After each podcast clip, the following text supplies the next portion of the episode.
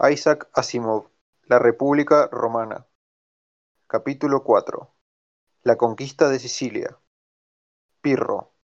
Mientras los romanos estaban empeñados en su guerra de medio siglo con el Samnio, el hijo de Filipo de Macedonia llevaba a cabo la más asombrosa hazaña militar de los tiempos antiguos, y quizá de todos los tiempos. Con su pequeño y, y magníficamente entrenado ejército, del que formaba parte la falange macedónica, Alejandro Magno pasó a Asia Menor y atravesó todo el imperio persa, ganando todas las batallas contra todos los enemigos.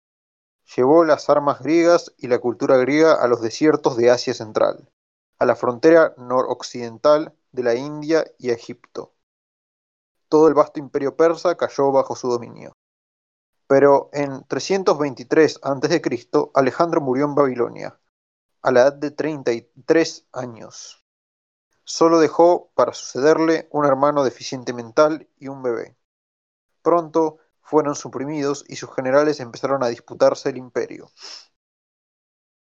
Lucharon unos contra otros incesantemente, y en 301, después de una gigantesca batalla librada en Asia Menor, parecía obvio que ninguno de ellos iba a quedarse con todo.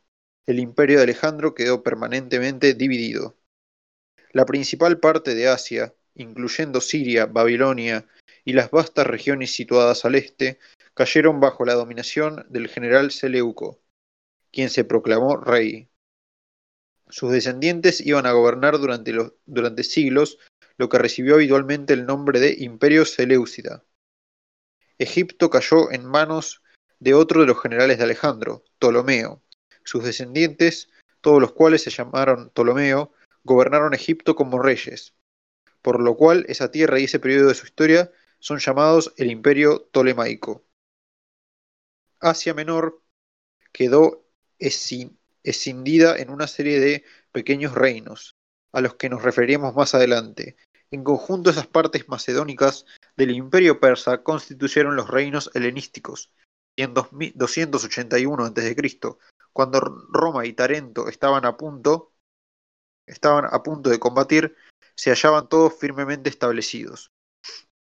Pero todos ellos estaban demasiado lejos para prestar ayuda a Tarento y además demasiado atreados en reñir unos con otros. Más cerca estaba la misma Macedonia, pero se hallaba muy debilitada por el hecho de que tantos de sus mejores hombres hubiesen marchado al exterior para convertirse en gobernantes de vastos reinos, al este y al sur. La debilitó aún más el hecho de que hubiese desaparecido la vieja familia real macedónica, y de que los generales rivales luchasen por su dominio. En verdad, en 281 a.C., Macedonia se hallaba en un estado de total anarquía y no podía ayudar a nadie. Contribuía a esa anarquía el reino de Epiro, situado sobre la frontera occidental de Macedonia. Desde el 295 a.C., el rey Epiro era Pirro, hijo menor de un primo de aquel Alejandro de Epiro, que antaño había invadido Italia. Véase página 28 de todos los gobernantes helenísticos de la época, Pirro era, con mucho, el mejor general. Además, era el que más cerca se hallaba de Tarento. Por añadidura, era esencialmente un romántico que nunca se sentía más feliz que cuando estaba empeñado en, esencial, en alguna aventura militar. En verdad, su gran fracaso consistió en que nunca se detuvo para consolidar una victoria, como siempre hacían los romanos, sino que constantemente se lanzaba a una nueva aventura antes de dar término a la anterior. Pirro había contribuido al infortunio de Macedonia, invadiéndola en, el 286 a.C., y la retuvo durante siete meses antes de ser expulsado de ella. Ahora hacía cinco años que estaba enmoheciéndose en la paz y estaba dispuesto a cualquier cosa con tal de combatir. A él pues se dirigieron los tarentinos, pues parecía hecho a la medida de ellos. Se hallaba a solo 80 kilómetros, era un, era un gran general y estaba ansioso de luchar. ¿Qué más podían pedir los tarentinos? Pirro respondió al llamado, por supuesto, y en 280 a.C. llegó a Tarento. Sin duda no estaba allí solo para ayudar a Tarento tenía sus propios planes. Iba a ponerse a la cabeza de un ejército griego que había de derrotar a Roma y Cartago y establecer en Occidente un imperio tan grande como el que su primo lejano Alejandro Magno había creado en el este. Pirro llevó consigo a 25.000 soldados veteranos y entrenados en la técnica de la falange, a los que los romanos iban a enfrentarse ahora por primera vez. Ya no se trataba de tribus italianas, que luchaban bravamente pero sin ciencia. Esta vez tendrían frente a ellos a un avesado general, maestro en todas las artes de la guerra. Pirro no solo, se, no solo llevó hombres.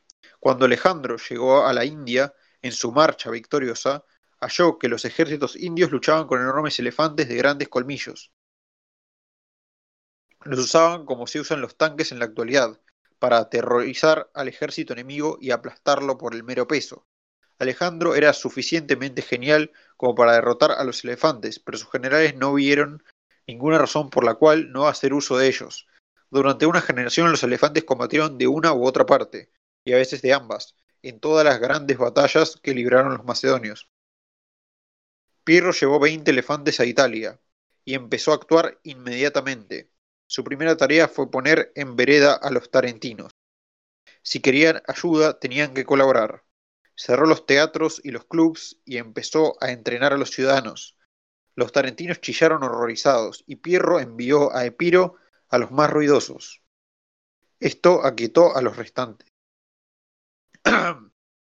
más tarde ese mismo año, marchó al encuentro de los romanos hasta Heraclea, a mitad de camino entre Tarento y Turi. Eligió un sitio de terreno suficientemente llano para su falange y preparó su caballería y sus elefantes. Los romanos contemplaron con terror a las enormes bestias. Nunca habían imaginado que pudieran existir tales seres, y los llamaron bueyes rúcanos. los romanos atacaron, pero la falange permaneció inmutable, y cuando Pirro envió a los elefantes a la carga, los romanos tuvieron que retirarse. Pero en buen orden, la primera batalla entre la falange y la legión había dado la victoria a la primera, pero Pirro no se llamó a engaño. Cabalgó sombríamente por el campo de batalla y observó que los muertos romanos tenían las heridas en la frente. No habían echado a correr ni siquiera ante los elefantes. Podían ser bárbaros, no griegos, pensó Pirro, pero combatían como macedonios. La victoria de Heraclea alentó a algunos de los enemigos de Roma, apenas conquistados, a rebelarse una vez más. Los samnitas en particular contemplaron con gozo la derrota romana y se unieron inmediatamente a Pirro. Pirro, que no estaba muy ansioso de seguir luchando contra los romanos, pensó que sería justo concretar una paz con Roma basada en el principio de vivir y deja vivir. Por ello envió a Cineas, un griego que se hallaba destacado por su habilidad oratoria, a Roma para que persuadiera a los romanos a hacer la paz. Cineas habló ante el Senado y su hábil discurso estuvo a punto de impulsar a los, a los senadores a convenir la paz, pero según la tradición en ese momento apareció en la escena el Vía Apia. Estaba ya viejo y ciego. Ah, perdón. El viejo censor Apio Claudio Caecus, Caecus eh, el héroe de la Segunda Guerra Samnita y constructor de la Vía Apia estaba ya viejo y ciego. Se hallaba demasiado débil para caminar, por lo que tuvo que ser transportado hasta la Cámara del Senado. Sin embargo, sus palabras no fueron débiles. Con una voz trémula planteó un solo requisito. Nada de paz con Pirro, dijo, mientras uno solo de sus soldados permaneciera en suelo italiano. El Senado inmediatamente adoptó esa posición y Cineas partió después de ver fracasar su misión. Pirro tuvo que compartir, marchó, marchó hacia el noroeste hasta la, hasta la campaña tomando ciudad tras ciudad y acercándose hasta 40 kilómetros de la misma Roma, pero no pudo conmover la lealtad de las ciudades latinas y se vio obligado a volver a Tarento para invernar. Durante ese invierno, los romanos mandaron enviados a Pirro para negociar el rescate y el retorno de los prisioneros romanos. El principal enviado fue Cayo Fabricio, que había sido cónsul dos años antes. Pirro recibió a Fabricio con grandes honores y trató de persuadirle a que instara al Senado romano a hacer la paz. Fabricio se negó. Cuando Pirro le ofreció sobornos cada vez mayores, Fabricio, aunque era un hombre pobre, los rechazó todos. Para poner a prueba aún más a Fabricio, según la tradición romana, Pirro ordenó que llevaran silenciosamente un elefante detrás de él y lo hicieran bramar. A Fabricio no se le movió un músculo. Lleno de admiración, Pirro, que era un hombre generoso y caballeresco, ordenó que liberasen a los prisioneros sin rescate. Fabricio tuvo oportunidad de retribuir esta generosidad durante la siguiente campaña estival. El médico de Pirro acudió secretamente al campamento romano y propuso envenenar al rey Epirta por un soborno, pero Fabricio, indignado, hizo apresar al pobre asesino, al posible asesino, y lo entregó a Pirro. Puesto que los intentos de paz continuaron fracasando, Pirro marchó hacia el norte nuevamente en 279 a.C.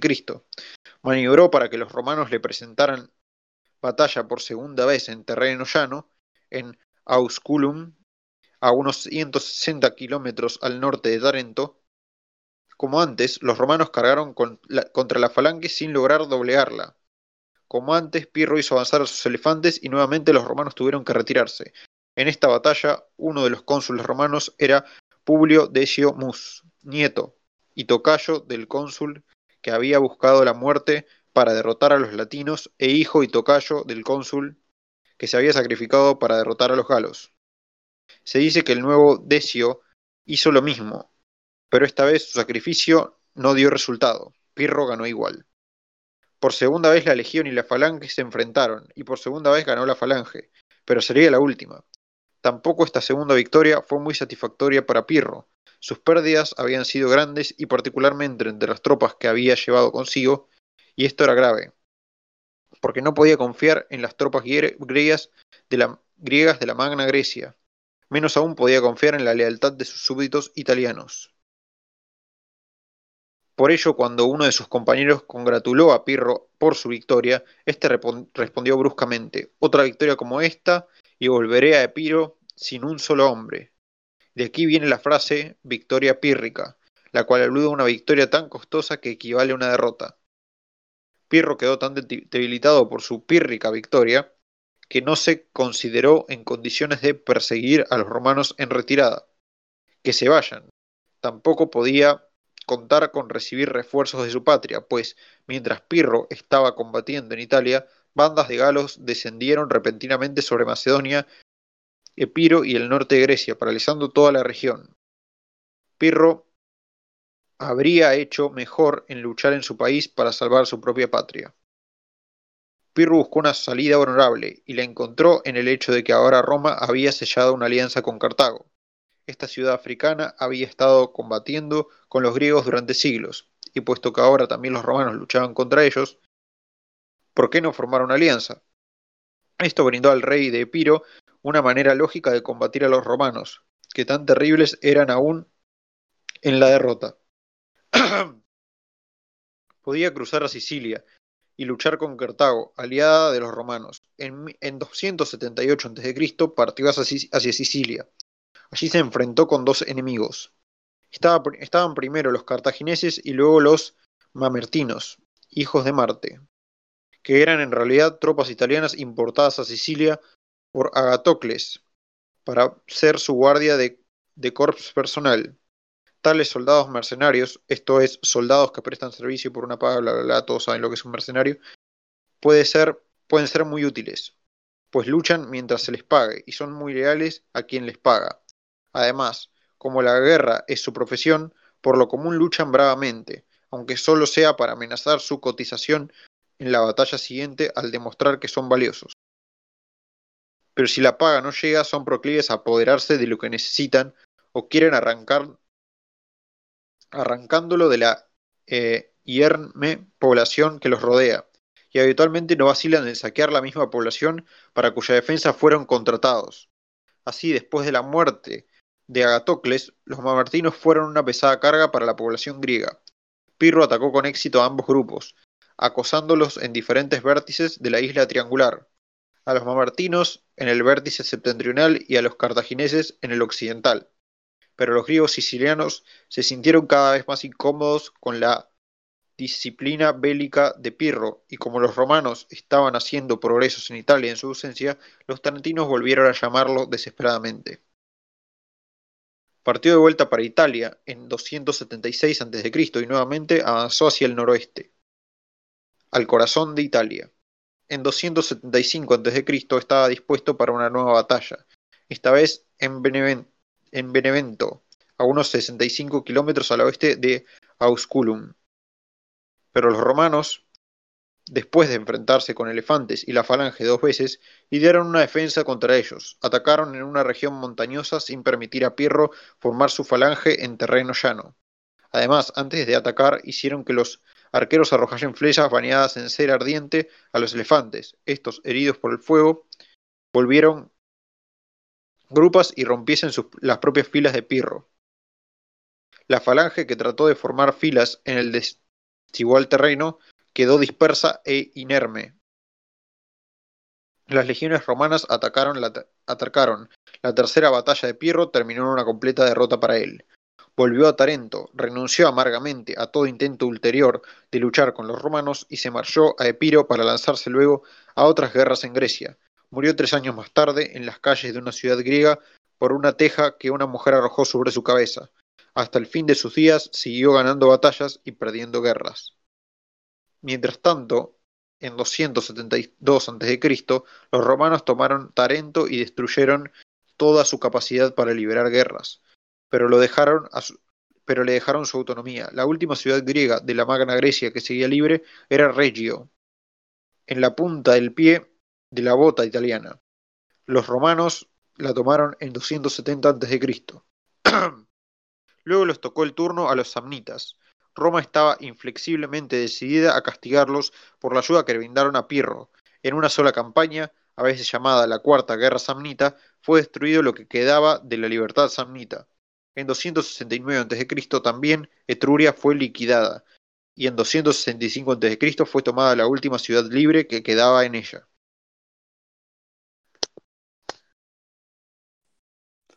Cartago. Roma dominaba ahora toda Italia al sur de la frontera de la Galia Cisalpina. Esta frontera estaba en, en las márgenes del pequeño río Rubicón en, en siglos posteriores, aunque la marea de la conquista romana se había desbordado mucho más allá de ese límite, el río Rubicón siguió siendo considerado como la frontera de Italia. No toda la Italia romana era gobernada del mismo modo. De hecho, Roma tenía una variedad de métodos de dominación y los usaba a todos. Algunas regiones eran completamente romanas y sus habitantes tenían plenos derechos de ciudadanía, y hasta podían votar si iban a Roma para hacerlo. En algunas ciudades tenían el poder colonos romanos, hombres de experiencia militar que vivían allí con sus familias. Permanecían como guarniciones en un territorio potencialmente hostil. Otras regiones tenían una alianza con Roma, con mayor o menor grado de autonomía, y otras zonas en las que había existido considerable enemistad hacia Roma estaban sometidas a un rígido control, con escasa o ninguna autonomía. Las ciudades o regiones podían cambiar de rango, según su conducta, y recibir mayores derechos como recompensa por su lealtad o degradadas como castigo a la deslealtad. En todos los casos, Roma tenía las riendas y arreglaba las cosas de modo de impedir que diferentes ciudades hiciesen causa común. Al colocar a distintas ciudades en diferentes sistemas de gobierno, hacía más improbable que hallaran una base para una acción común. A través de toda su historia, Roma mantuvo su ascendiente en parte, en parte dividiendo las regiones gobernadas y en parte uniendo todo lo posible los intereses de cada una de ellas con Roma, por el temor o por la esperanza. La política de divide y triunfarás se hizo tan famosa que esa frase ha sido familiar para todas las generaciones siguientes hasta nuestra época. Roma ejercía ahora su dominación sobre más de 130.000 kilómetros cuadrados, con una población de unos 4 millones de habitantes. Un siglo después de haber sido arrasada por los galos, había llegado a ser una potencia mundial, en pie de igualdad con Cartago y los diversos reinos helenísticos. Como, como potencia mundial, y la última y la que más rápidamente había surgido, Roma tenía que despertar la envidia y las aprensiones de las viejas potencias. En particular, fue ahora Cartago la que se sintió alarmada, pues ella y Roma eran las dos grandes potencias del Mediterráneo occidental, y Cartago pensó, con toda razón, como se vio más tarde, que solo había lugar para una. Dejé antes la historia de Cartago en la época de su fundación, con el cuento mítico de Dido y Eneas. Al principio, Cartago solo fue una serie de ciudades coloniales del Mediterráneo occidental fundadas por los fenicios, aunque ella fue la de mayor éxito. Pero poco después del 600 a.C., Nabucodonosor, Nabucodonosor de Babilonia conquistó Fenicia y destruyó su poder.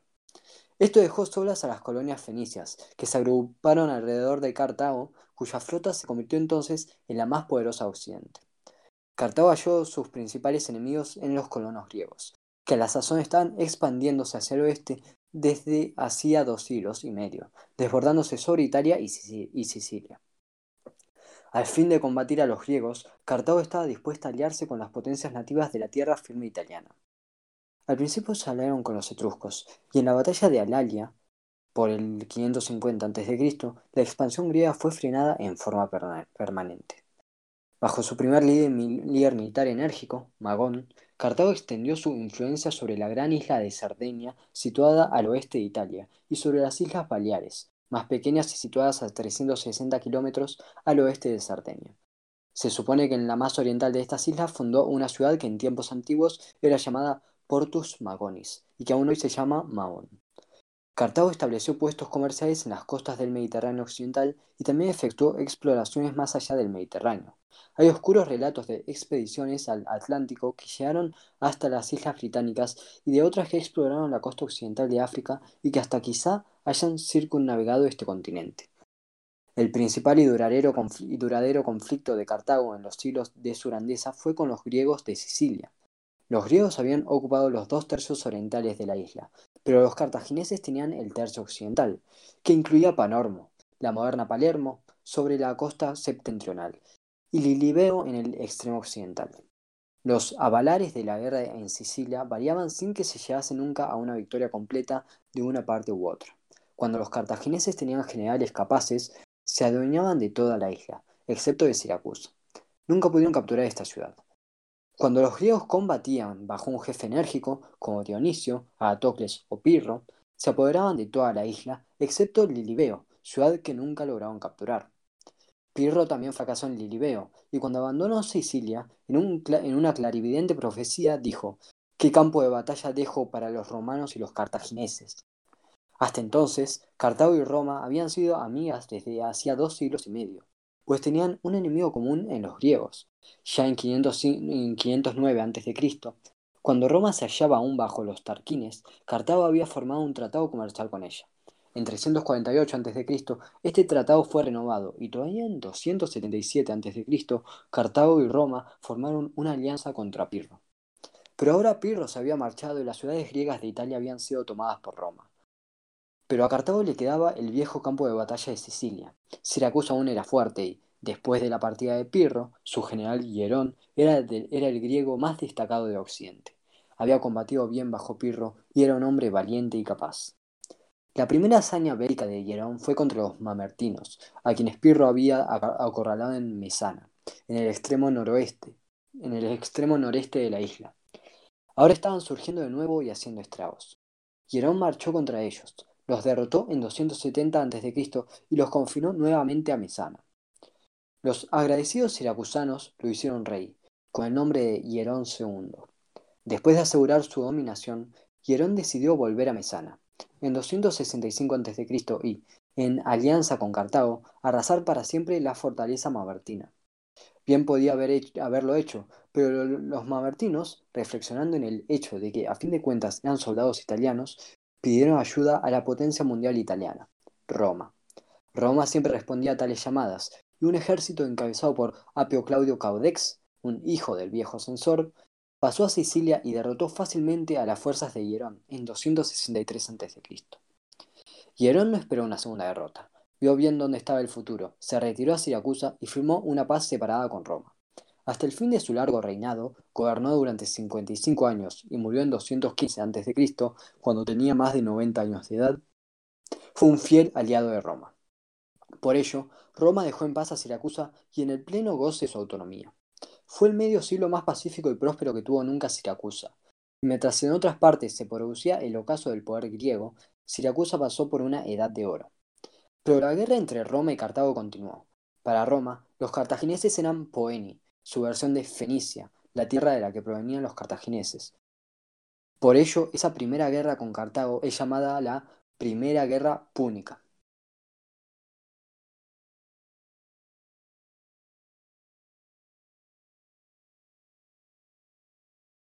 ¿Seguís vos, Sir, o sigo? Sí. Porque Arti no está. Los romanos en el mar. Quizás los romanos esperaban una guerra breve y fácil. Después de todo, los griegos habían logrado derrotar varias veces a los cartagineses. Solo 15 años antes Pirro los habría derrotado fácilmente, y Roma a su vez había derrotado a Pirro. Optimismo de los romanos pareció más justificado aún eh, después de lograr una gran victoria sobre Cartago en Agrigento, sobre la costa meridional de Sicilia, en 262 a.C. Pero a lo largo de toda su historia, cuando mejor luchaban los cartagineses era cuando estaban con la espalda contra la pared. Obligaron a los romanos a luchar desesperadamente a cada paso, y su lejano baluarte, baluarte occidental de Lilibeo parecía inexpugnable. Ni un griego había logrado tomar Lilibeo, y los romanos pensaron que a ellos no les iría mejor. Tampoco podían poner sitio a Lilibeo para rendirla por hambre, mientras la flota cartaginesa pudiera llevar cómodamente alimentos y suministros al puerto. Los romanos entonces tomaron una osada decisión. Combatirían y derrotarían a los cartagineses en el mar. Parecía una decisión insensata, pues Cartago tenía una larga historia de habilidad marina, poseía la mayor flota del Mediterráneo occidental y una tradición centenaria de comercio y guerra en el mar. En cuanto a los romanos, todas sus victorias las habían obtenido en, tierra. Tenían barcos, claro está, pero pequeños, ninguno que pudiese osar aproximadamente a los barcos de guerra cartagineses. Los romanos ni siquiera sabían construir grandes barcos. ¿Cómo podían abrigar la esperanza de poder combatir en el mar? Afortunadamente para Roma, un quinquerene, un barco con cinco hileras de remos, en vez de las tres que tenían los tirremes romanos, mucho más pequeños, cartaginés naufragó y fue arrojado a la costa en la punta de la bota italiana. Los romanos lo estudiaron y aprendieron cómo construir un quinquerene. Indudablemente recibieron ayuda de sus súbditos griegos, pues también los griegos tenían una larga tradición naval. Los romanos procedieron a construir una cantidad de quinquerrenes y mientras lo hacían entrenaron a las tribulaciones en tierra.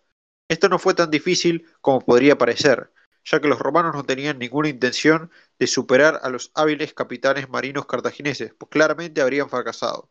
En cambio, equiparon a sus barcos con garfios. Su intención era ir directamente en busca del enemigo, adherirse firmemente a los barcos cartagineses mientras los garfios y luego mediante los garfios y luego hacerse pasar sus, hacer, pasar sus hombres a ellos. Los romanos pretendían crear condiciones que les permitieran liberar algo equivalente a una batalla terrestre, que tendría lugar a las cubiertas de los barcos. En 260 a.C., los romanos estuvieron listos.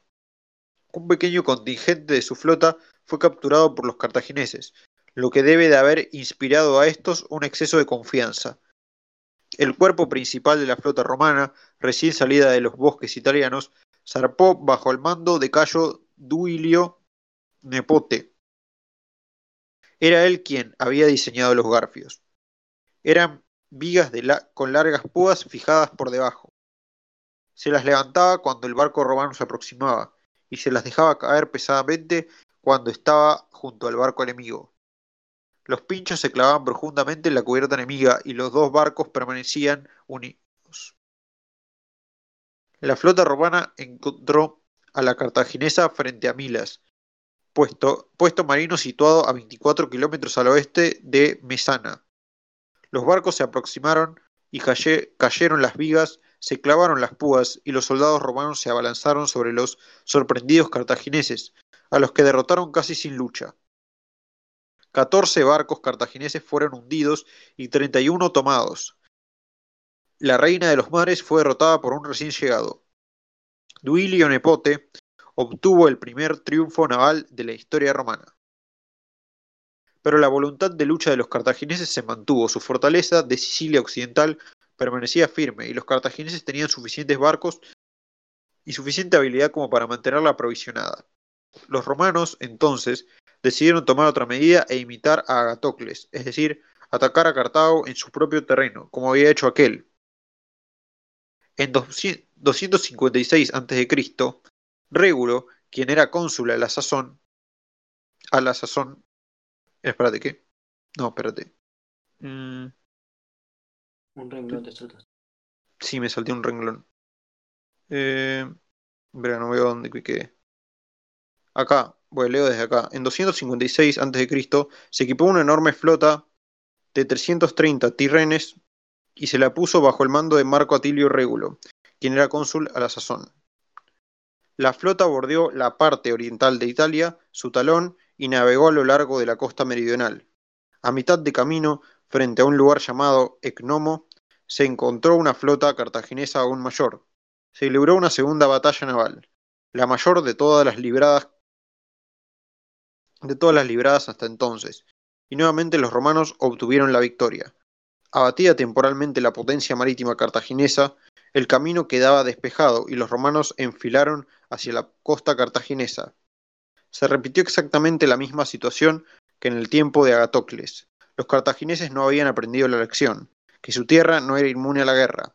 Aún estaba desarmada y sin defensa, y Régulo no halló dificultad alguna en derrotar a los ejércitos cartagineses apresuradamente reclutados y en dominar la región.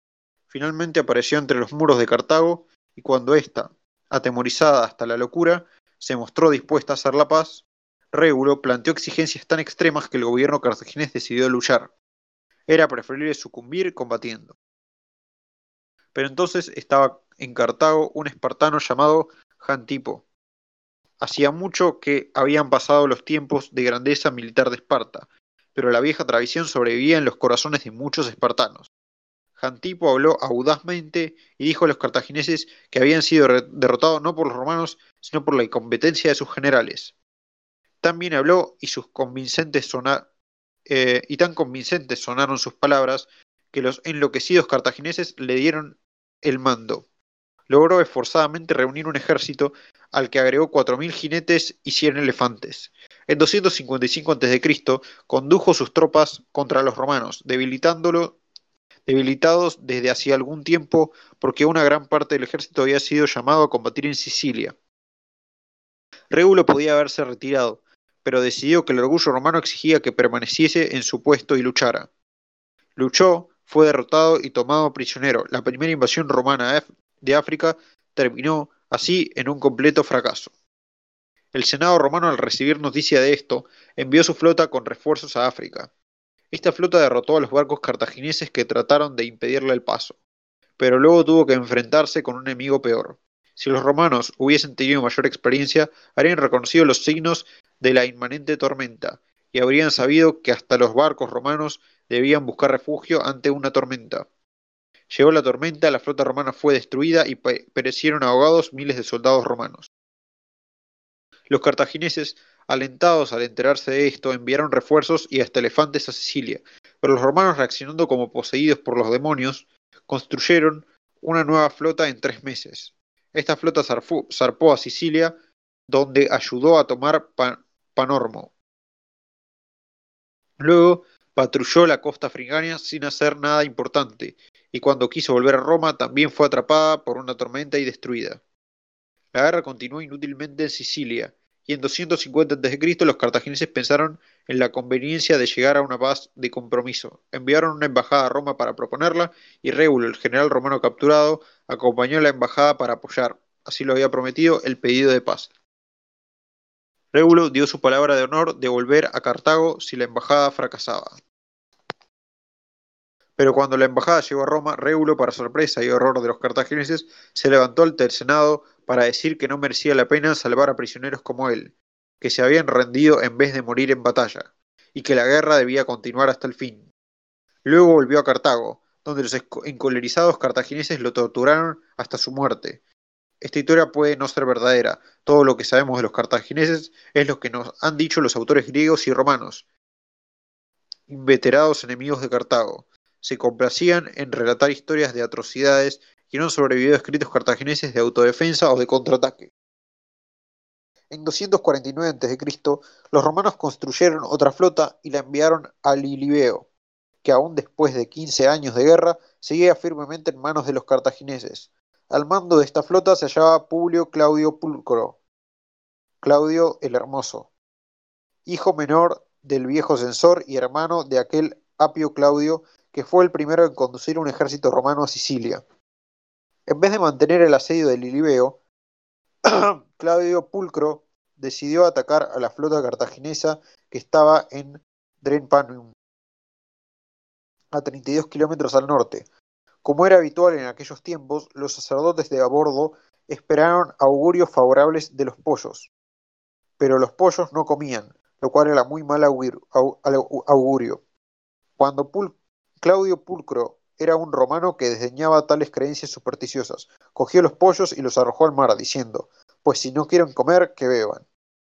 Pero si el almirante no era supersticioso, lo eran los marinos, quienes se desalentaron totalmente ante este sacrilegio. Más grave aún era Claudio Pulcro, era que Claudio Pulcro no ocultó sus movimientos y perdió la ventaja de la sorpresa. Los cartagineses lo estaban esperando y lo derrotaron, destruyeron su flota y destruyeron su flota. El jefe romano pronto fue llamado de vuelta, juzgado por alta traición, a los pollos supongo, y se le impuso una pesada multa. Poco después se suicidó. Finalmente los cartagineses hallaron el hombre que necesitaban desde hacía mucho. Se trataba de Amílcar Barca, quien fue hecho jefe de los ejércitos sicilianos en 248 a.C., cuando era todavía muy joven.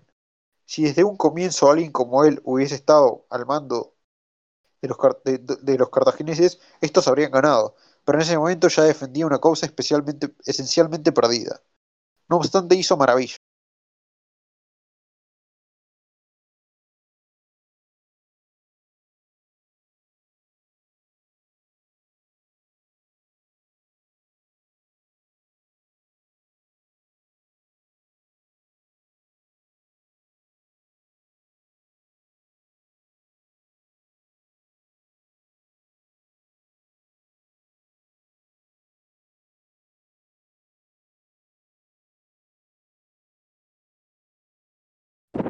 Sí.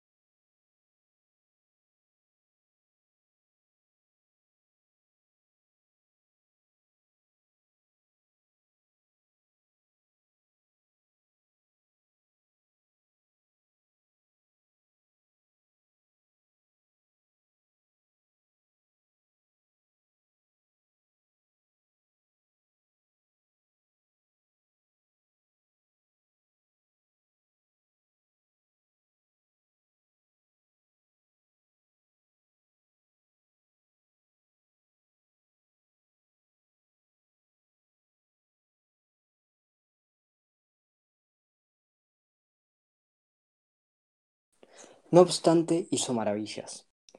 Durante dos años asoló la costa italiana y luego, lanzándose sobre Panormo, se apoderó de ella por sorpresa y continuó realizando incursiones por Sicilia. Los romanos no podían atraparlo ni detenerlo, y Lilibeo todavía resistía firmemente contra los romanos. Pero en aquellos años la salvación de los romanos estuvo sencillamente en que jamás cedieron. En 242 a.C. construyeron otra flota y derrotaron a la flota cartaginesa frente a la costa occidental de Sicilia. Esto, puso fin a toda posibilidad de enviar refuerzos al audaz Amílcar. Con renuncia, Amílcar decidió que no había más remedio que hacer la paz, en los términos que fueran. La nación cartaginesa había quedado tan desquiciada por la prolongada guerra que estaba al borde del desastre absoluto.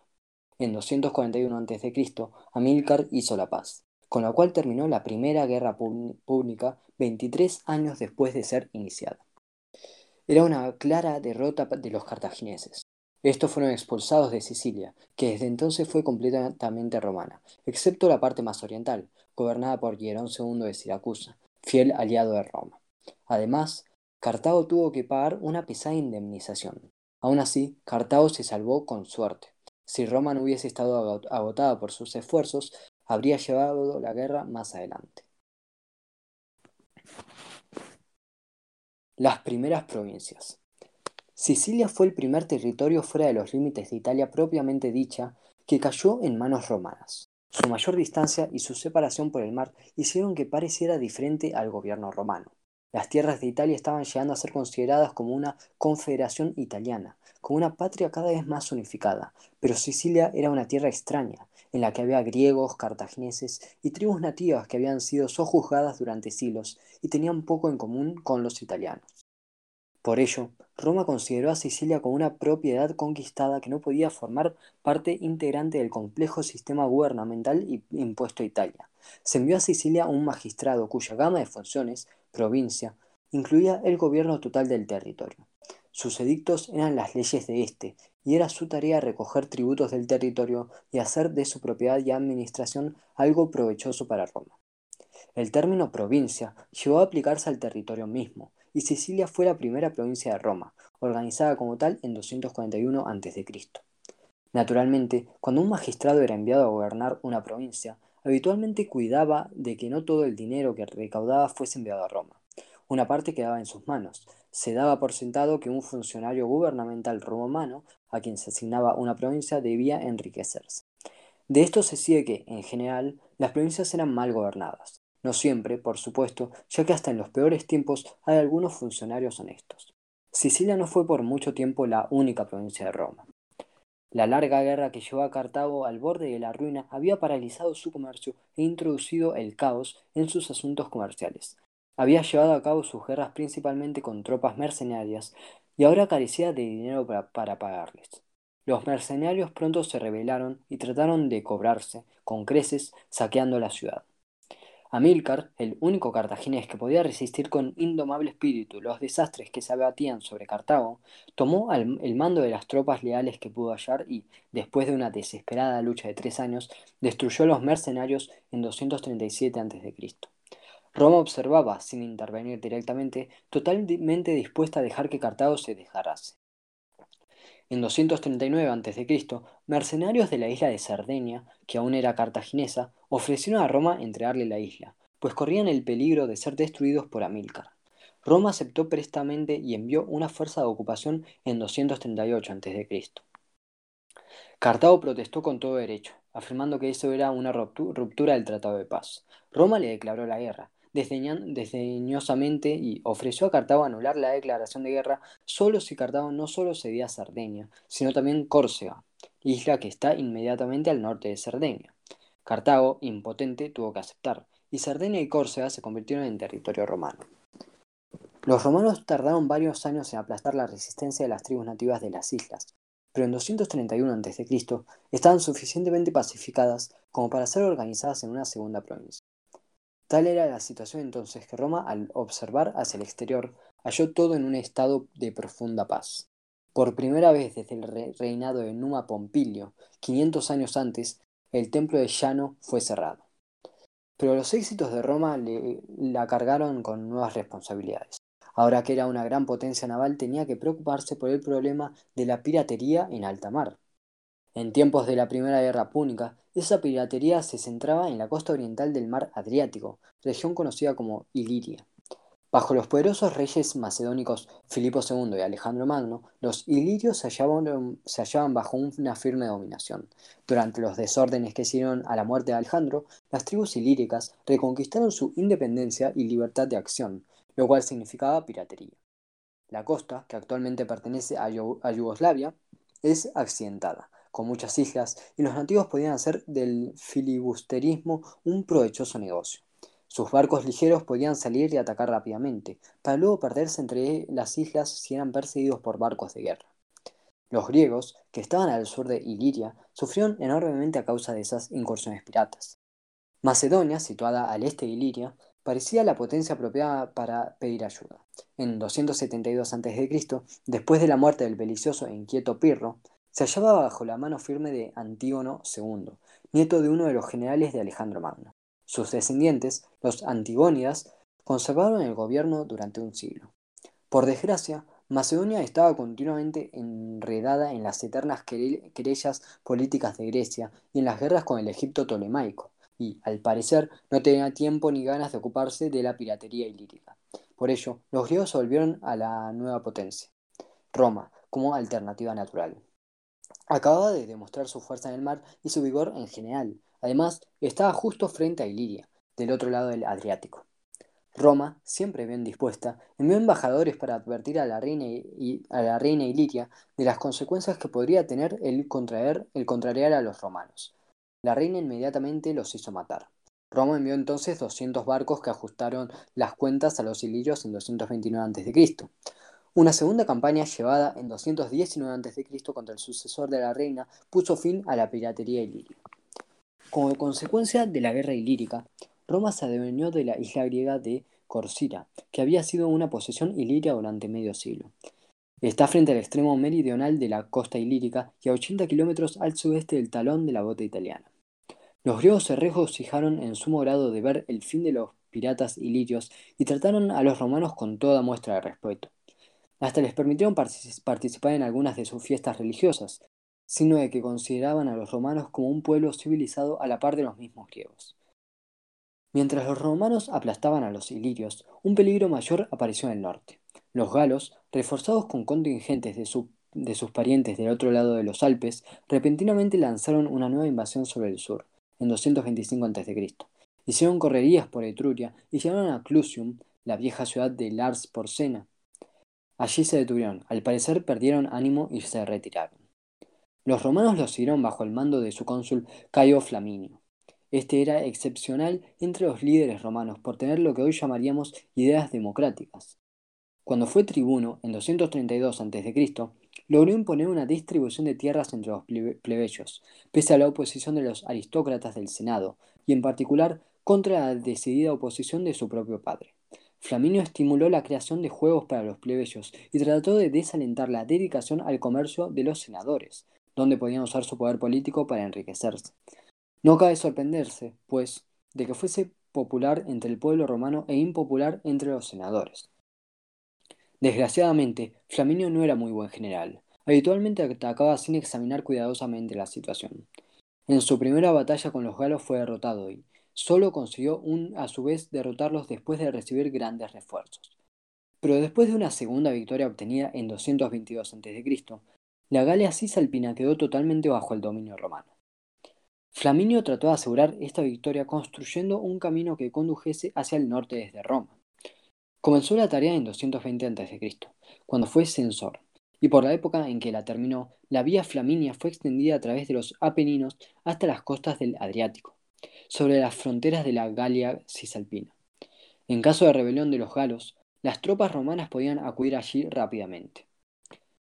Con las colonias romanas establecidas en la Galia cisalpina, el poder romano se extendió hasta los Alpes. Roma dominaba ahora un territorio de unos 310.000 kilómetros cuadrados. Dominaba toda la región que constituye la moderna República Italiana, que incluye Sicilia y Cerdeña, y además Córcega y Corcira.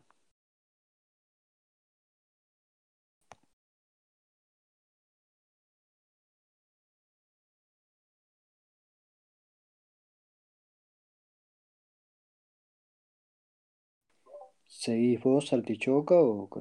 Sí, sí, sí. Estaba. Aníbal, de España a Italia.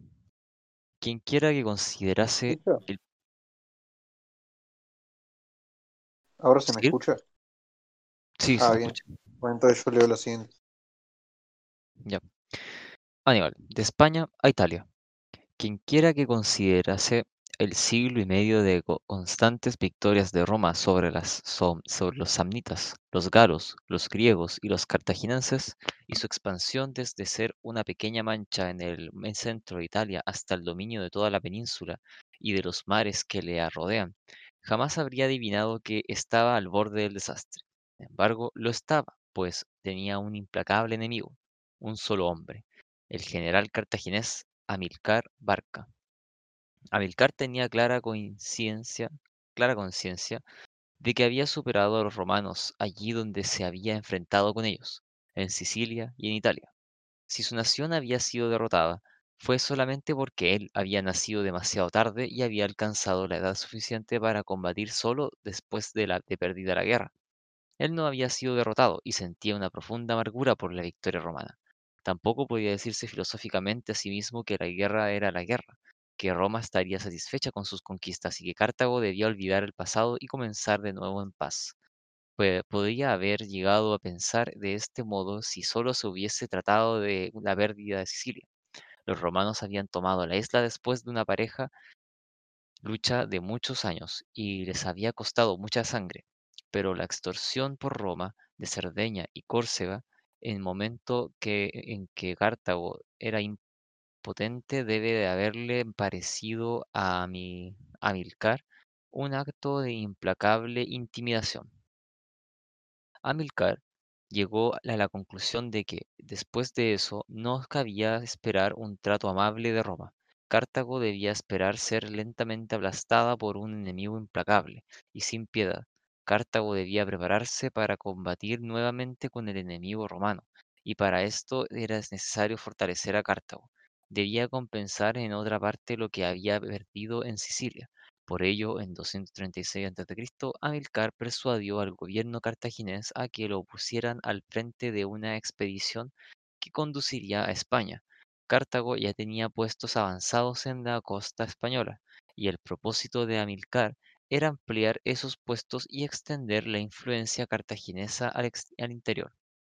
Allí en los años siguientes, mientras Roma se hallaba ocupada con Irilia, Iliria, Amílcar construyó un nuevo imperio para Cartago. Según la tradición, fundó la ciudad de Barcino, nombre derivado del suyo, el actual Barcelona. Murió en 228 a.C., combatiendo contra tribus nativas españolas. Su yerno Aos- Asdrúbal le sucedió y extendió la dominación cartaginesa sobre España, aún más por medios pacíficos. Fundó una ciudad que fue llamada en latín Cartago, Nova, Cartago Nova, que significa Nueva Cartago. La actual Cartagena por el tiempo en que los romanos dieron fin a, las- a sus luchas con los ilirios y los galos cis- cisalpinos, se hallaron con la desagradable sorpresa de que Cartago era más fuerte que nunca. En un principio no les preocuparon las empresas cartaginesas en España. Pensaron que era una buena estrategia mantener las energías cartaginesas ocupadas en lugares tan lejanos de Roma, pero no habían contado con que los cartagineses obtendrían tanto éxito por ello tomaron medidas para limitarlo, pa Roma obligó a Asdrúbal a admitir que el poder cartaginés quedaría limitado al sur del río Ebro. Además, debía respetarse la independencia de la ciudad griega de Sagunto, situada a unos 130 kilómetros al sur del Ebro. En 221 a.C., Asdrúbal fue asesinado, pero si los romanos pensaron que esto podría dar fin a, sus- a los peligros provenientes de España, se equivocaron totalmente. Amílcar Barca le había dejado un hijo, un joven llamado Aníbal, que tenía por entonces 26 años, edad suficiente para hacerse cargo del mando. Aníbal, nacido en 249 a.C., solo era un niño cuando su padre lo llevó a España después de hacerle jurar enemistad eterna hacia Roma.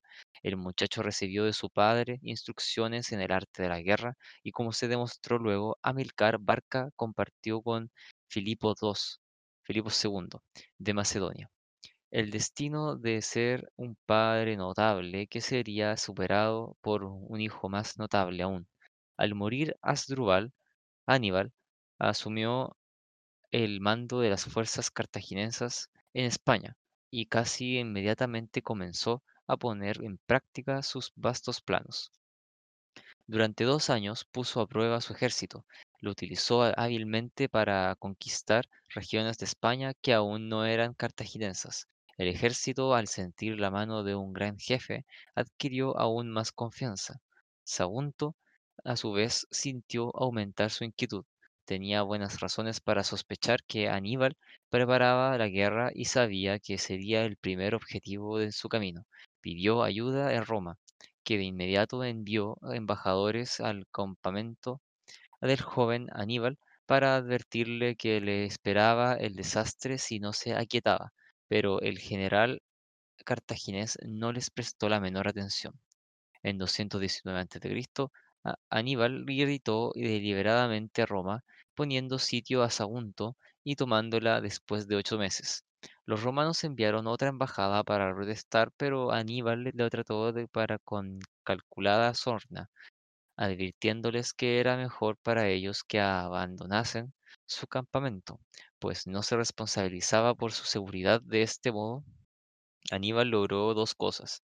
Le obligó a Roma a declarar la guerra, pues el insulto era demasiado grande para ser aceptado, Segundo, obligó a Cartago a apoyarlo pese a que los príncipes mercaderes que la gobernaban tenían la guerra y odiaban a la brillante y demasiado independiente familia de Amílcar Barca. Las coléricas exigencias de Roma eran tan extremadas que Cartago tuvo que aceptar la guerra antes de que la redención, rendición. Así comenzó la Segunda Guerra Púnica. En 218 a.C., Aníbal, con un ejército de 92.000 hombres y algunos elefantes, cruzó el río Ebro, el límite septentrional del dominio cartaginés en España, y avanzó hacia el norte. En su marcha tuvo que combatir con las tribus nativas, pero no tenía prisa. No quería que los romanos adivinasen sus planes. No los adivinaron. Roma supuso que combatiría a los cartagineses allende a los mares en África y en España, y por tanto envió tropas a ambos lugares. El ejército enviado a España estaba bajo el mando del cónsul público Cornelio Escipión.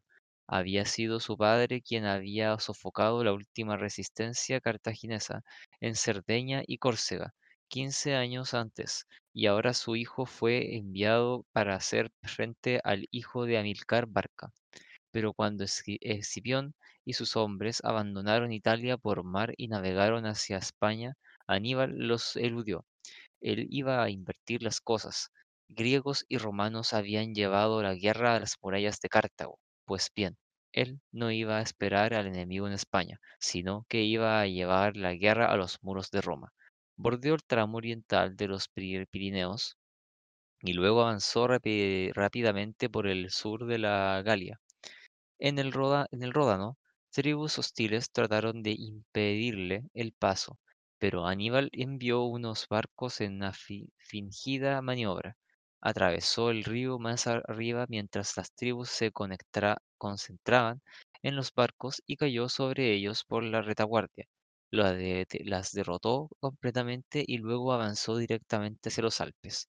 Ciertamente, los romanos no esperaban ningún peligro desde el norte, pues los Alpes eran una muralla protectora que pocos hombres osaban atravesar, pero Aníbal lo hizo. Logró llevar su ejército a través de los Alpes y hasta algunos de sus elefantes, en una de las grandes hazañas militares de la historia. Cuando Escipión desembarcó en España, debe haberse sentido un tonto de remate, pues su enemigo se había marchado, lo persiguió con toda prisa, pero en el momento en que se llegó al, Ródano, Aníbal ya lo había cruzado. Escipión no trató de cruzar los Alpes tras la huella del sorprendente cartaginés, sino que volvió a Italia por mar, con la esperanza de hacerle frente en la Galia Cisalpina, el otro lado de los Alpes, si es que Aníbal no se perdía en los escarpados pasos cubiertos de nieve y de esas empinadas montañas. Aníbal logró su propósito. Perdió gran número de hombres en los combates contra tribus hostiles y la mayor parte de sus elefantes en las temibles pendientes de los Alpes durante el otoño. Llegó a Italia con menos de un tercio de los hombres con los que había partido de España cinco meses antes, pero eran las tropas mejores, convertidas por la adversidad en una magnífica fuerza militar que luchaba bajo el mando de un hombre al que amaban, un hombre que pronto iba a ser considerado como uno de los grandes generales de todos los tiempos.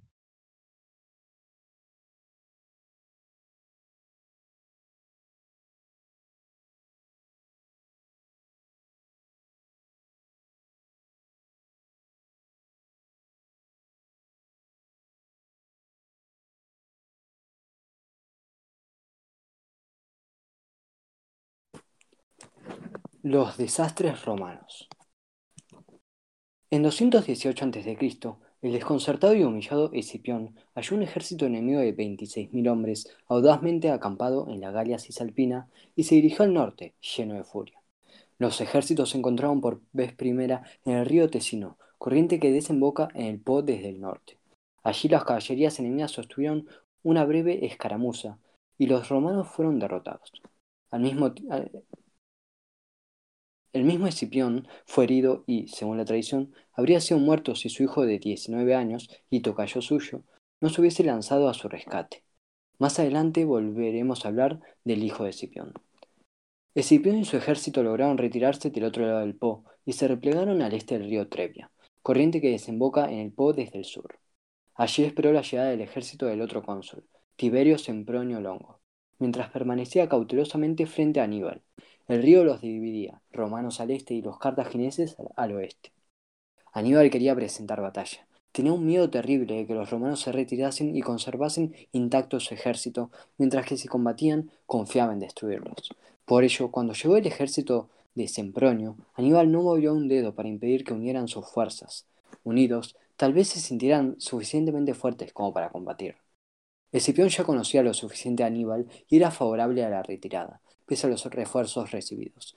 Pero Sempronio, que nunca se había enfrentado con Aníbal, estaba totalmente decidido a luchar y no quiso considerar ni por un momento ninguna cobarde sugerencia de retirarse. La intención de Aníbal era hacer que los romanos cruzasen el río, si podía lograrlo. Para ello envió un destacamento de caballería al lado romano. Los romanos los atacaron y, después de una breve resistencia, los cartagineses huyeron. Los romanos los persiguieron de cerca y su infantería de pronto se olió la victoria se lanzó al río detrás de ellos.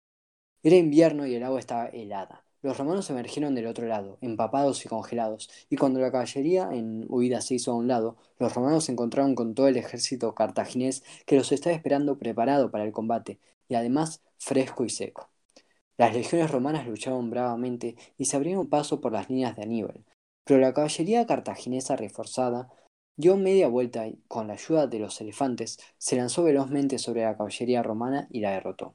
Luego, el hermano menor de Aníbal, Magón, a quien Aníbal había ocultado con dos mil hombres, cargó en el momento decisivo y atacó a los romanos por la retaguardia. Combatiendo desnudadamente, parte del ejército romano consiguió librarse, pero solo a costa de las más grandes pérdidas.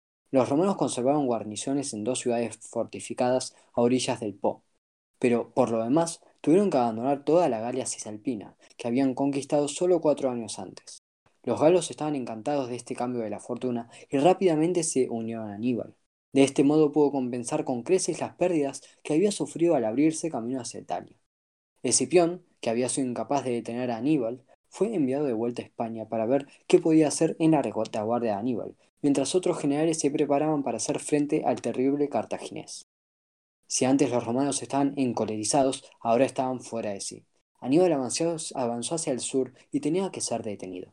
Para detenerlo y destruirlo se envió un nuevo ejército bajo el mando de Flaminio, el conquistador de la Galia cisalpina. Flaminio no tuvo que ir lejos para encontrar a Aníbal. El cartaginés había avanzado por el norte de Etruria, con todo desprecio por el poderío romano y luego, en la primavera de 217 a.C., marchó hacia el este pasando por el lago Trasimeno. En el curso de esta marcha, Aníbal perdió la vista de un ojo, pero con el ojo que le quedaba podía ver mejor, como se demostró que muchos generales romanos con los dos. Flaminio lo persiguió furiosamente, pero para desgracia de Roma, todavía era un general poco capaz. Estaba tan ansioso de enfrentarse y destruir al cartaginés que perdió toda cautela y no dedicó el tiempo necesario para enviar patrullas de reconocimiento. Quizás Aníbal sabía bastante de Flaminio como para contar con esto. En el lado trasimeno, Aníbal observó un estrecho camino que bordeaba el lago y estaba limitado del otro lado por las colinas. Colocó todo su ejército detrás de las colinas y esperó. El ejército romano apareció en la mañana serpenteando por el estrecho camino y una ligera bruma contribuía a, mantener, a mantenerlos en la ignorancia de lo que, de que lo esperaba el enemigo. Cuando los romanos estuvieron totalmente extendidos en una prolongada y estrecha línea a lo largo de todo el camino, los cartagineses cayeron sobre ellos y sencillamente hicieron una matanza. Los romanos casi no tuvieron la posibilidad de defenderse y perdieron diez hombres por cada soldado de Aníbal. El ejército fue exterminado, fue exterminado y Flaminio con él. Para horror de los romanos, el segundo ejército enviado contra Aníbal, aunque mayor que el primero, sufrió una derrota aún mayor. Los romanos ya no estaban furiosos, estaban aterrorizados. Desde el saqueo de Roma por los galos dos siglos antes, nunca se habían hallado en tal peligro. Aníbal parecía un mago, contra el cual no podían ningún enemigo. Los romanos nombraron un dictador, Quinto Fabio Máximo, nieto y tocayo del general que había derrotado a los galos casi ochenta años antes. Fabio no hizo ningún intento de marchar sobre Aníbal. Juzgaba que su tarea consistía en mantener intacto su ejército y esperar pacientemente una oportunidad. Aníbal podía entonces haber marchado directamente sobre Roma, pero sabía que no debía hacerlo. Podía derrotar en el campo de batalla generales romanos incautos, pero su ejército aún era pequeño y estaba lejos de su patria. Pensó que no podía sostener un asedio formal contra Roma, no sin ayuda. Esperaba obtener esta ayuda de los aliados italianos de Roma. Fue esta esperanza la que le llevó primero al este y luego al sur. Eludiendo Roma, avanzó por el territorio de las tribus, particularmente las de Samnio, a las que esperaba levantar contra Roma. Para estimularlas a ello, liberó sin rescate a todos los prisioneros italianos. Más tarde, esperaba, con toda Italia de su lado, y Roma, sin amigos y sola, podría atacarla y aplastarla. Pero a este respecto, la estrategia de Aníbal fracasó. La maquinaria militar romana podía fallar, pero el dominio había sido construido sobre bases políticas, más que la potencia bélica. Las ciudades italianas apreciaban la prosperidad y el gobierno eficiente que había creado la dominación romana. Tal vez suspiraban por la independencia, pero sabían que, si se alineaban con Aníbal, no obtendrían la independencia, sino que caerían bajo la dominación cartaginesa, y seguramente ésta sería mucho peor que la romana. Además, Fabio, el dictador, adoptó justamente el curso de adopción que menos favorecía a Aníbal. En vez de arriesgarse a una batalla campal, marchó y contramarchó siguiendo los flancos de Aníbal, aislando grupos de cartagineses, mordisqueando en un lado y pellizcando en el otro. Pero siempre evitaba una lucha abierta, por mucho que Aníbal lo, incitase a ella. A causa de esta política, Fabio se ganó el apodo de cuncactor, o el que dilata. Hasta hoy se habla de una política fabiana, para significar una táctica de dilatación y paciencia, evitando una vigorosa lucha directa. Mediante esta táctica, Fabio desgastó lentamente al ejército de Aníbal, pero a medida que pasaron los meses, los romanos se sintieron cada vez menos satisfechos con esta manera de actuar. Parecía innoble y por debajo de la dignidad romana. Cuando los romanos tuvieron tiempo de recuperarse de la conmoción que les produjeron las dos derrotas sucesivas, les pareció que Aníbal no era tan temible, a fin de cuentas. Todo lo que se necesitaba, pensaban muchos de ellos, era firmeza y un ataque resuelto. Les parecía que Fabio, con, que Fabio no era más que un cobarde, indigno del nombre de romano. Uno de los más agresivos críticos de la política de Fabio, Cayo Terencio Barrón, fue elegido cónsul en 216 a.C. 357 eh, después de la fundación de Roma. Y junto con él, un hombre más cauteloso, Lucio Emilio Paulo, Fabio fue llamado para que regresara y se confió a los dos cónsules la tarea de buscar a Aníbal y combatir con él. Lo encontraron en Canas, cerca del mar, del mar Adriático y a cerca de 320 kilómetros del sudeste de Roma. Aníbal había atravesado toda Italia en el año y medio transcurrido desde que cruzó los Alpes. Los cónsules se dividieron el mando, dirigiendo al ejército en días alternos. Cuando le tocó el turno a Barrón, no pudo esperar para combatir. Tenía un ejército mayor que el de Sempronio y el de Flaminio, y superaba a Aníbal casi en 2 a 1, 86.000 contra 50.000.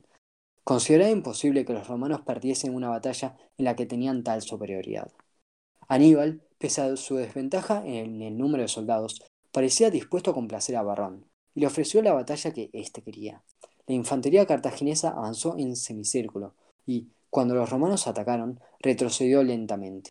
La línea cartaginesa se hizo recta a medida que se replegaba y luego empezó a, combarse hacia atrás. Pero, mientras tanto, los extremos de las líneas cartaginesas no se movieron. Los romanos que avanzaban no parecían preocuparse de los extremos de la línea. El centro cartaginés parecía derrumbarse. Un empujón más y la línea cartaginesa se rompería y la batalla habría terminado. En su impaciencia por atacar, los romanos penetraron en el interior de un despliegue cartaginés en forma de U. Fueron forzados a cerrar filas de tal modo que apenas tenían espacio para blandir sus espadas, por lo que su misma superioridad numérica redundó en su desventaja. A una señal de Aníbal, los extremos de la línea cartaginesa se cerraron y la caballería cartaginesa, que había quitado de en medio a la caballería romana, cayó sobre la retaguardia de los romanos. El ejército romano estaba como en un saco, y Aníbal sencillamente ató el lazo y dejó que los soldados romanos muriesen. Murieron por decenas de miles, y el cónsul Paulo con ellos. Muy pocos escaparon. Barrón fue uno de los que escapó, pero se suicidó antes que volver a Roma y enfrentarse con sus conciudadanos. Fue la mayor derrota que sufrió Roma en la época de su grandeza. Los romanos habían enviado un tercer ejército, más poderoso que los dos primeros, y habían sufrido una tercera derrota, peor que las dos anteriores. En verdad, Cana siempre ha sido considerada la clásica batalla de aniquilamiento y quizás nunca se vio un ejemplo similar de un ejército débil que barre completamente a otro más poderoso solamente por el genio de su general. Sin duda, ha habido, otros generales que han derrotado enormes ejércitos con fuerzas pequeñas. Alejandro Magno derrotó enormes ejércitos persas y Robert Clive derrotó enormes ejércitos indios, cada uno de ellos con fuerzas relativamente pequeñas. Pero esos enormes ejércitos estaban mal dirigidos y mal organizados, mientras que los pequeños ejércitos de Alejandro y Clive estaban mejor armados y mejor conducidos. Pero Aníbal luchaba contra el mejor ejército del mundo, pues los romanos fueron invencibles durante siglos antes de Aníbal y fueron invencibles durante siglos después de él. Por eso, hay muchos que consideran a Aníbal como el más grande general que haya existido.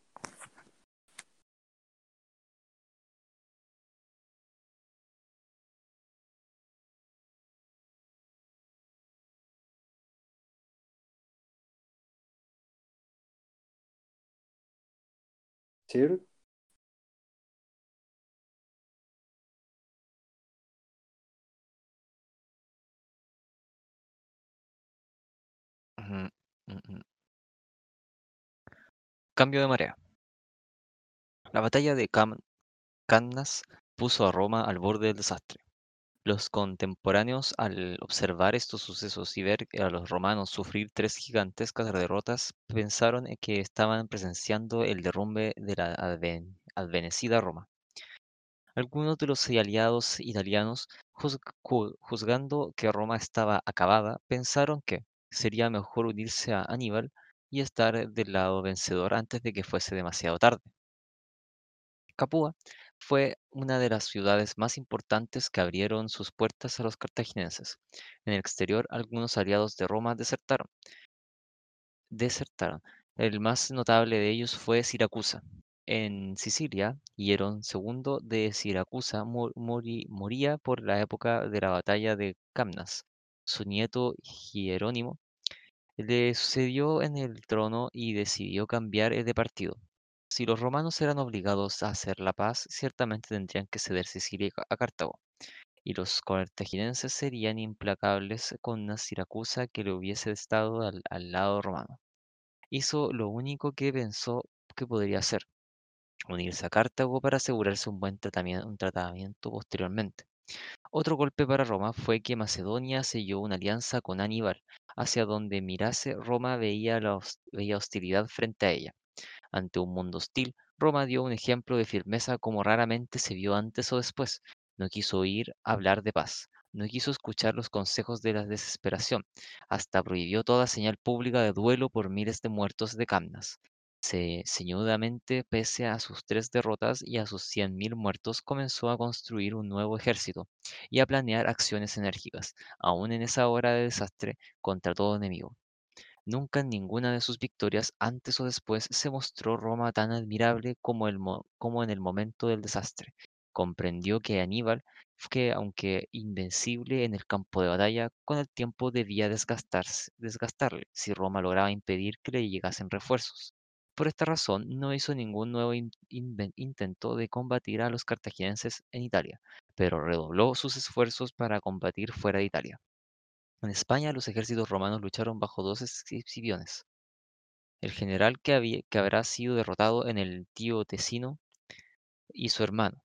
No tuvieron mucho éxito en la lucha, pero esta fue útil, pues el hermano Aníbal Us- Asdrúbal, que tenía el mando en España, estaba demasiado ajetreado para enviar refuerzos cartagineses a Italia. En 202 a.C., ambos Escipiones murieron en batalla, pero el hijo tocayo y tocayo del general, el joven que había salvado a su padre en el Tesino. Asumió el mando de las tropas, demostró ser un dinámico general y mantuvo en jaque a Asdrúbal durante varios años más. Mientras tanto, la flota romana del Adriánico, del Adriático cuidó de que Aníbal no recibiera refuerzos de Macedonia. En verdad, uno sigue los grandes defectos de la estrategia de Aníbal, que fue que éste no comprendió la importancia de destruir el control romano del Mediterráneo. Era extraño que un cartaginés fuese tan espléndido en tierra y tan insensible frente al mar. Roma hasta envió un ejército a Macedonia para asegurarse de que los macedonios estuviesen ater- aterreados en su país. Luego él le llegó el turno a Siracusa. Inmediatamente después de Camnas, los romanos eligieron cónsul a Marco Claudio. Marcelo estaba a Claudio Marcelo. Este había sido uno de los principales artífices de la derrota de los galos cisalpinos pocos años antes de que Aníbal penetrase en Italia. Luego se había hecho muy popular entre los romanos al lograr rechazar a las fuerzas de Aníbal, que ah, trataron de capturar la ciudad de Nola, cerca de Nápoles. Poco después de Camnas, para Aníbal no fue un fracaso muy importante, pero cualquier victoria sobre los cartagineses, por insignificantes que fuese, era causa de regocijo entre los romanos. Marcelo marchó, marchó a Sicilia, derrotó a un ejército cartaginés invasor y puso sitio a Siracusa. Las cosas no marcharon muy bien.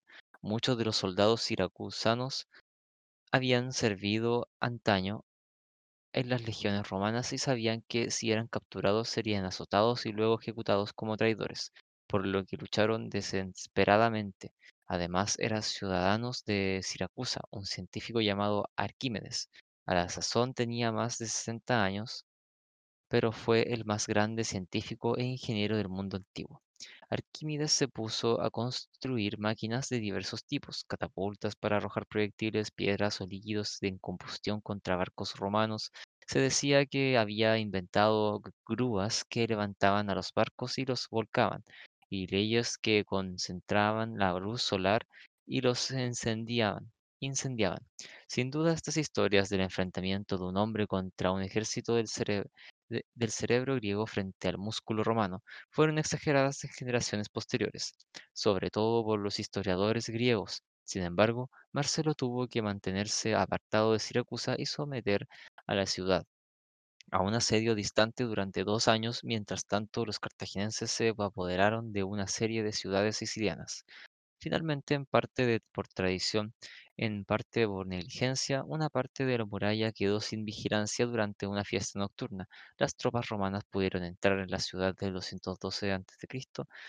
Dio, dio, dio comienzo el habitual saqueo, en el que las tropas victoriosas se entregaron al pillaje, incendiando y matando. Marcelo dio órdenes estrictas de que Arquímedes fuese tomado vivo, pues tenía suficiente caballerosidad como para respetar a un enemigo digno. Pero Arquímedes, sin parar mientes en el saqueo que se estaba llevando a cabo a su alrededor, estaba trazando figuras en la arena, tratando de resolver un problema geométrico. Al menos así cuenta la tradición. Un soldado romano le ordenó que fuese con él, a lo que el científico griego respondió impresionantemente. impres- imperiosa- respondió imperiosamente, no destruyas mis círculos, tras lo cual el soldado le mató. Marcelo, afligido por esto, dio a Arquímedes un honoroso funeral. un honroso funeral, y tomó medidas para que su familia estuviese a salvo. Luego se dedicó a limpiar Sicilia de cartagineses. Mientras tanto, ¿qué ocurría en Italia y con Aníbal? Los romanos finalmente aprendieron la lección. No libraron más batallas en Italia contra los cartagineses. La política de Fabio fue adoptada durante 13 años y Aníbal fue acosado en todas partes. Lo hostigaban, le ponían obstáculos y los atacaban por sorpresa. Pero siempre que Aníbal se volvía a combatir, los romanos se retiraban rápidamente. No era una acción muy garbosa y noble, pero dio resultado. Poco a poco, Aníbal fue desgastándose. Muchos dicen que Aníbal perdió su oportunidad al no marchar sobre Roma y atacarla inmediatamente después de Camas. Pero Aníbal estaba allí y ciertamente fue uno de los más capaces, osados e intrépidos generales que hayan existido. Si él pensó que no era el momento de atacar a Roma, probablemente tenía razón. A fin de cuentas, Roma aún era fuerte y la mayor parte de Italia no había roto con ella.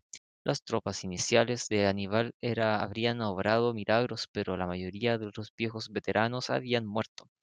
Y para las batallas futuras, Aníbal tenía que aprender, depender de mercenarios o desertores romanos. Después de dos años de proezas enormes, bien puede haber pensado que merecía un reposo por lo que después de Kansas invernó en Capua. Se dice que las comodidades y el lujo de Capua debilitó a los e, endurecidos veteranos de Aníbal y los echó a perder. Pero esto probablemente no sea más que un desatino romántico. Su ejército era lo suficientemente bueno como para permanecer invicto durante 13 años, y si no ganó nuevas grandes victorias fue solo porque los romanos prudentemente se rehusaban brindarle la oportunidad de hacerlo. En 202 a.C., Aníbal marchó al sur a, Tarento y con ayuda de los mismos tarentinos tomó la ciudad y asedió a a la guarnición romana en la ciudadela. Los romanos aprovecharon la oportunidad para poner sitio a Capua, con la que estaban particularmente furiosos por su rápida rendición a Aníbal después de Camnas. Aníbal tuvo que elegir entre acabar su faena en Torento, en Tarento o volver en socorro a Capua, de Capua. Se abalanzó hacia Capua y los romanos se esfumaron ante su aproximación. Cuando volvió a Tarento, a Tarento, los romanos reaparecieron en Capua. Era muy frustrante para Aníbal y en 211 a.C. decidió efectuar una suprema demostración. Haría como si estuviese por atacar a la misma Roma. Así lo hizo y llegó hasta el borde del mismo de la ciudad. Según la tradición, arrojó una lanza sobre ella, pero los romanos no se inmutaron, sino que se dispusieron a soportar un asedio. Ni siquiera llamaron a sus tropas de Capua. Además, llegó a oídos de Aníbal, que el terreno sobre el que había acampado su ejército había sido puesto en venta y comprado por un romano en todo su valor. Así parecía inconmovible la confianza en que la tierra seguiría siendo romana, pese a todo lo que Aníbal pudiera hacer. Aníbal se vio obligado a retirarse y esta fue una gran victoria moral para Roma. Su, fineza, su firmeza impresionó a todos aquellos que creían que la ciudad se desplomaría ante golpes de Aníbal. Una serie de victorias romanas en diferentes teatros de la guerra reforzó esa impresión. En 211 a.C., poco después de del infructuoso ataque de Aníbal contra Roma, los romanos retomaron Capua y se vengaron terriblemente de los líderes y de la población de esta ciudad. En 210 a.C., tomaron a Agrigento en Sicilia y barrieron allí el poder cartaginés. En 290 a.C., el joven Escipión se adueñó de una nueva Cartago en España mientras el viejo Fabio recuperaba Tarento. Entre Roma y la victoria completa solo se interponía el mismo Aníbal. Aún estaba en Italia, aún invicto, aún peligroso. Pese a todas sus victorias, los romanos no osaban atacarlo ni siquiera entonces. Más que para que Aníbal pudiese hacer algo, tenía que recibir refuerzos. No puedo obtenerlos de Cartago. Nunca los recibió de ella. Los líderes cartagineses sentían muchos recelos contra Aníbal, pues temían, como ocurre a menudo con los gobiernos y a veces con razón, que un general de tanto éxito constituyese un peligro tan grande como un enemigo victorioso. Por ello, Cartago se abstuvo de ayudarlo y trató de ganar la guerra combatiendo en otras partes, fuera de Italia, dejando a Aníbal solo a su genio. Aníbal tuvo que apelar a España, donde estaba el mando de su hermano Asdrúbal. En respuesta a la creciente desesperación de Aníbal, en 208 a.C., Asdrúbal decidió repetir la hazaña que había llevado a cabo su hermano diez años antes. Eludió a los romanos, atravesó España y Galia, eh, trepó por los Alpes, descendió sobre Italia con un nuevo ejército. Era tiempos, pues, a Aníbal, pese a sus heroicos esfuerzos, perdía terreno constantemente. Casi el único sucesor favorable de los cartagineses en 208 a.C. fue la muerte de Marcelo en una pequeña escaramuza. Aníbal, que estaba en el sur de Italia, debía ahora unir sus fuerzas con las de su hermano, que estaba en el norte, y los romanos debían impedir que ello sucediera. Un ejército romano permaneció en el norte para seguir los pasos de Asdrúbal, mientras otro estuvo rodando a Aníbal. Los ejércitos romanos no osaron unirse para, atacar a Aníbal en ninguna circunstancia. Tampoco osaron unirse para atacar a Asdrúbal, por temor de que Aníbal, al no estar vigilado, se reuniese con su hermano antes de terminar la batalla. Entonces se produjo un gran cambio en el curso de la guerra. Asdrúbal envió mensajes a Aníbal en lo que fijaba un plan de, marcha y un punto de reunión. Por una serie de accidentes, los mensajeros fueron capturados y los mensajes cayeron en manos de los romanos. En general, que vigilaba a Aníbal sabía exactamente por dónde iba a marchar Asdrúbal, y Aníbal no lo sabía. En esas circunstancias, el general romano Cayo Claudio Nerón, un hombre capaz de que habría, que habría servido bajo las órdenes de Marcelo, pensó que estaba justificando desobedecer las órdenes, abandonó la vigilancia de Aníbal y marchó apresuradamente hacia el norte. El ejército romano, unido, enfrentó a las fuerzas de Asdrúbal a orillas del río Metauro a unos 190 kilómetros al noroeste de Roma, cerca del Adriático. Adriático. Asdrúbal trató de retirarse, pero no pudo hallar un vado por donde atravesar el río y perdió tiempo en la búsqueda. Cuando finalmente halló uno era demasiado tarde. Los romanos cayeron sobre él y tuvo que luchar los cartagineses combatieron heroicamente, pero Aníbal no estaba allí y los romanos obtuvieron una completa victoria. Asdrúbal murió junto con su ejército y la noticia de esto le llegó a Aníbal de horrible manera. Los romanos hallaron el cadáver de Asdrúbal, le cortaron la cabeza, lo llevaron a la donde estaba el ejército de Aníbal y la arrojaron al campamento del este. Al contemplar con profundo dolor el rostro de su leal hermano, Aníbal comprendió que la guerra estaba perdida. No iba a recibir refuerzos y los romanos no se cejarían hasta que él mismo tendría que ceder. Pero no tenía intención de ceder sin una derrota en una batalla campal. Se retiró a Brutium, la punta de la bota italiana, donde estuvo acorralado cuatro años más, pero ni siquiera entonces los romanos osaron atacarlo directamente.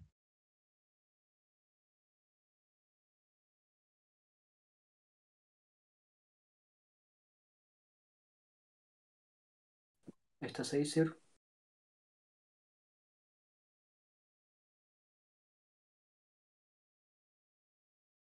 Ok.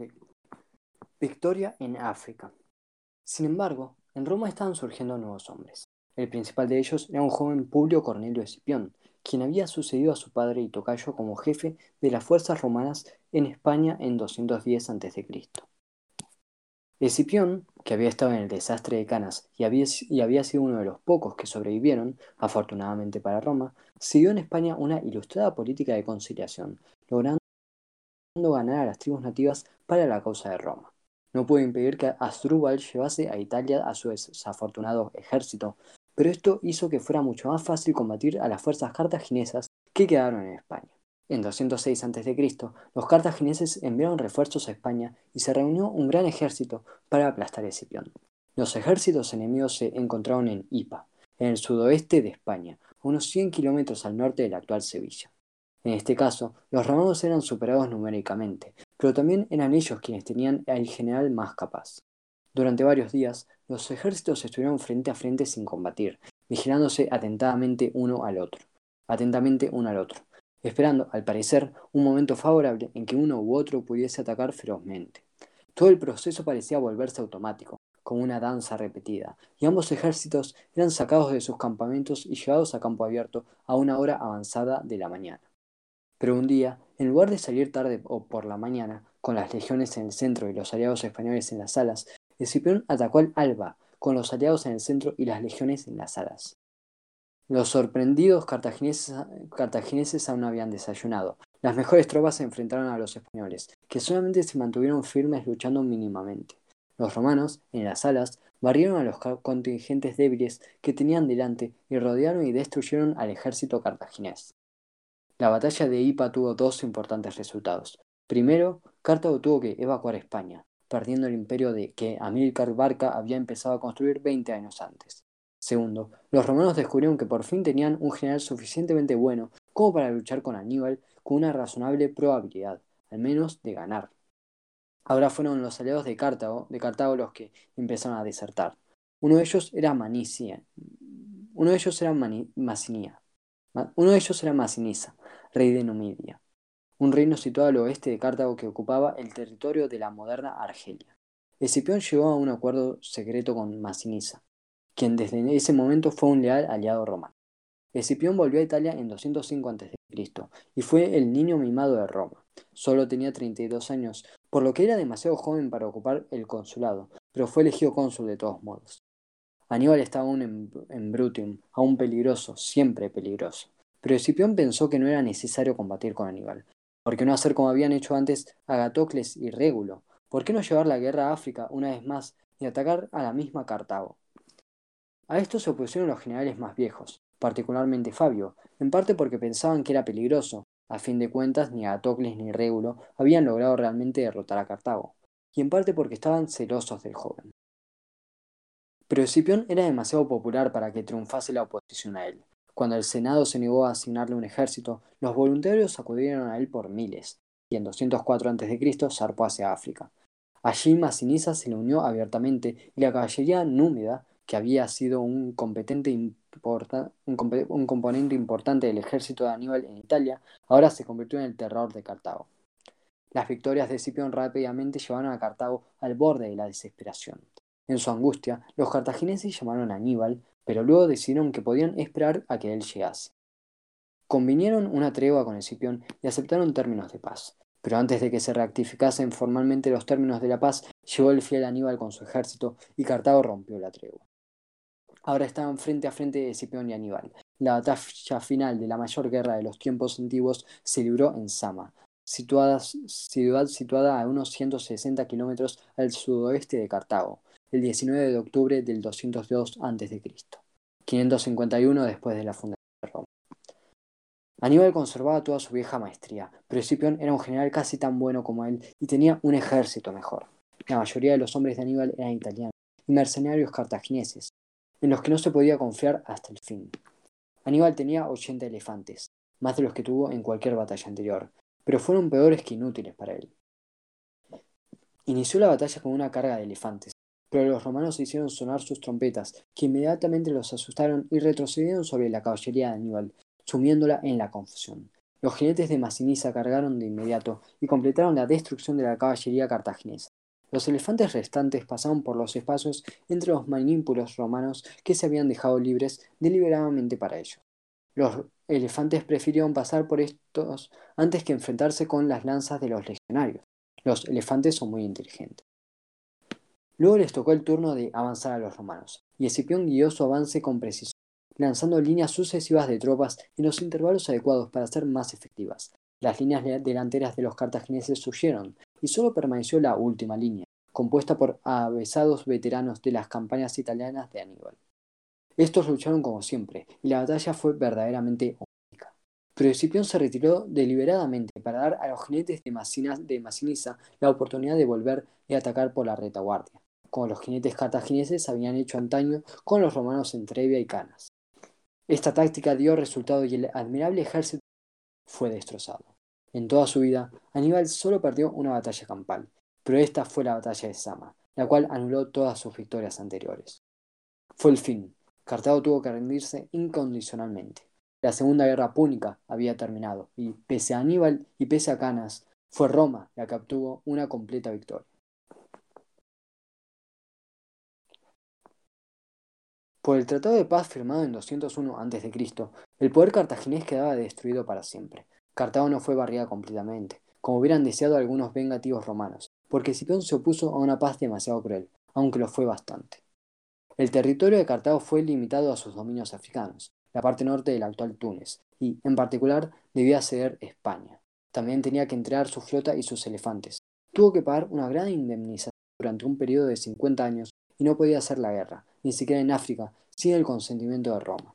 Además, Masinisa, como recompensa por su ayuda, fue afirmado como rey de una Numidia engrandecida, independiente de Cartago y aliada de Roma. Era evidente, además, que, Masinisa tenía libertad para perjudicar a Cartago y aprovecharse de ella en la forma que quisiese, pues ésta no podía defenderse sin permiso romano, y Roma siempre estaba de parte de Masinisa. Durante 50 años después de Sama, el longevo Masinisa hizo de la vida un infierno para Cartago. La que había sido reina de las ciudades de África tuvo que soportar amargos sufrimientos por la humillación que el gran Aníbal había infligido a Roma. En lo que respecta a Aníbal, después de escapar con vida de Sama, obligó a la renuente Cartago a hacer. Sabía que Cartago ya no podía luchar y que toda descabellada resistencia terminaría en la destrucción completa de la ciudad y la muerte o la esclavitud de todos sus habitantes. Aníbal fue puesto a la cabeza del gobierno y puso toda su capacidad en las tareas de la paz. Reorganizó las alianzas cartaginesas, aumentó la eficacia y su administración fue tan buena que pronto la ciudad sintió el pulso de la prosperidad recuperada. Hasta pudo pagar la indemnización que le impuso Roma con sorprendente rapidez. Los romanos contemplaban esto con la mayor hostilidad. No habían olvidado a Aníbal, ni jamás lo olvidarían. En 196 a.C. fue enviada una misión a Cartago para acusar a Aníbal de planear una nueva guerra y exigir que le fuese entregado. Pero Aníbal escapó de los reinos helenísticos del este y permaneció en el exterior por el resto de su vida. Nunca cejó en su odio hacia Roma, pero ya nunca más pudo hacer nada contra ella. Escipión retornó a Roma como el más grande sublerador de Aníbal. Se le dio el nombre de africano y hoy es más conocido como Escipión el africano. Pero el Senado no pudo perdonar a Escipión su juventud y su brillantez, y el orgullo de Escipión y la elevada opinión que tenía de su propia capacidad ofendían a muchos. En lo sucesivo, nunca pudo desempeñar un papel importante en el gobierno romano. Roma ganó una cantidad considerable de nuevos territorios. La provincia de Sicilia ahora incluía a toda la isla, pero pues los dominios de Siracusa formaban parte de También heredó los dominios cartagineses en España. En 196 a.C. formó con ellos dos provincias, Hispania Citerior, España Interior, e Hispania Ulterior, España Exterior. Pero estas dos provincias solo incluían la parte meridional de la península la parte septentrional siguió en manos de las tribus nativas y solo casi dos siglos más tarde llegó a ser completamente sometida por los romanos. La existencia de España como primera provincia distante de Roma impuso ciertos cambios importantes en la política romana. Fue menester enviar gobernadores por periodos mayores que un año, por lo que los líderes provinciales se sintieron cada vez más independientes del gobierno central. Además, era poco práctico enviar ejércitos a las provincias y llevarlos de vuelta con suficiente rapidez como para permitir arar y cosechar las granjas. En cambio, fue necesario apostar en las provincias un ejército permanente, es decir, un ejército de soldados profesionales que se dedicaban todo su tiempo a labores militares y ninguno a la agricultura. Así, los ejércitos se hicieron leales a sus jefes, más que a la Roma distante. Pero durante 100 años el poder y la influencia de la tradición mantuvo militares, más tarde iba a producirse el desastre. También Italia sufrió mucho los cambios.